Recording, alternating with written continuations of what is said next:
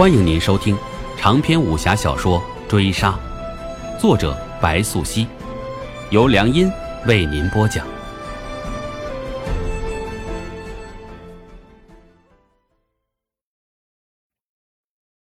第四十七回，池月使的短刀，约莫巴掌大小，长短相间，苗刀的优势自然更大。空青根本没有把池月放在眼里。他的刀法虽不算上乘，但内功心法却源自圣教秘传，池月绝对不是空青的对手。所以，空青使刀，他的刀在手，虽被池月接下，却以一招以退为进，转而又劈向池月。这一刀的威力，甚至不比上一刀小。空青招法不停，连连紧逼，池月很快失手，步步后退，跟着后脚跟碰上墙壁，穷途末路。可池月拼死而来，不会就此缴械。他猛地一跃而起，凭空借力翻身，短刀忽然出手，直取空青左眼。枪声大噪，空青横刀格挡，接着转身收刀。他转身之时，抽手腰上长鞭飞扬，池月还未来得及落地，他已没有机会落地，身体就被打飞出去，重重摔在门上，当场晕厥。空青练的是鞭子，不是刀。他的刀法平平，但鞭法极好。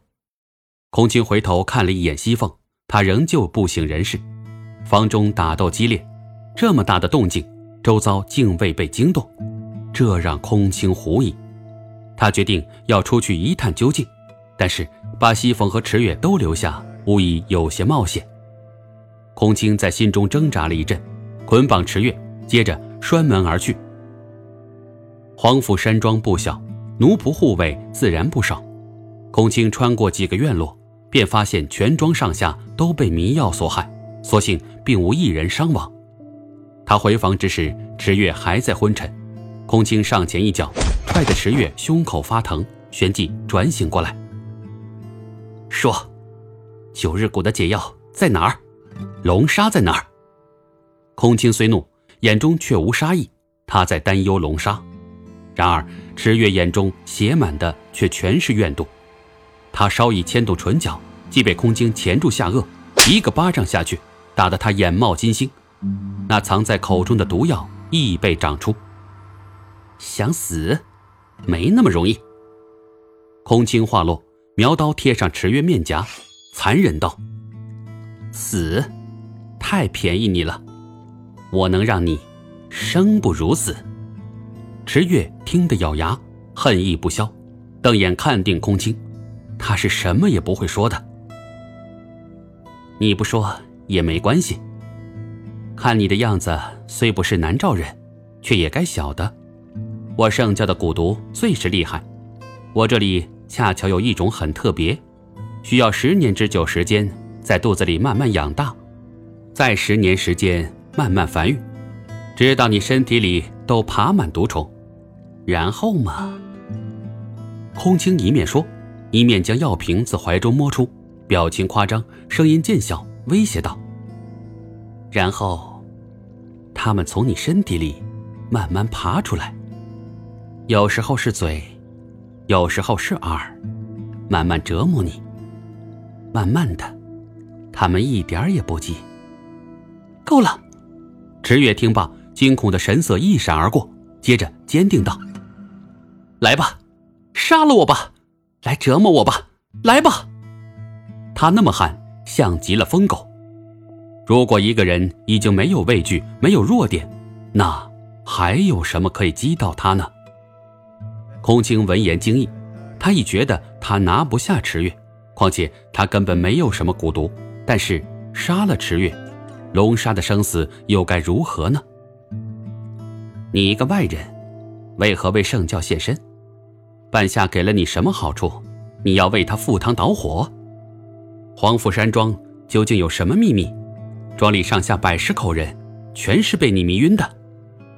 空青问话滔滔不绝，他已有些无可奈何，却不想此话落毕，竟见池月瞪大眼，不可置信道：“你说，黄府山庄上下都被迷晕了？”他那么问，诧异空青思量道。如果不是你干的，那便是半夏，请了别人。糟了，此地不宜久留。空青转瞬清醒，半夏不会犯这种错误。半夏太了解他了，他的武功，他的为人，他怎么可能只派一个三流杀手来杀他和西凤？空青倏然动身，背上西凤就要逃命。无论半夏葫芦里卖的什么药，这黄府山庄都不是久留之地。他不能让他杀了父亲，无论如何都不行。你等等，你若抛下我一个人跑了，也休想离开这黄府山庄。池月大喊。他见空青奔走，再沉不住气，索性坦白道：“你可知道，圣母在山庄之外布下了青蛇阵？你就是出去了，也是一死。想走的话，解开我身上蛊毒，我带你出去。你说你有仙童引？”空青大愕，青蛇阵乃圣教十二毒阵之一，中阵之人会产生特殊幻觉。如同被万蛇缠身而死于癫狂，天底下能解此毒阵的，除了仙童引，已没有其他。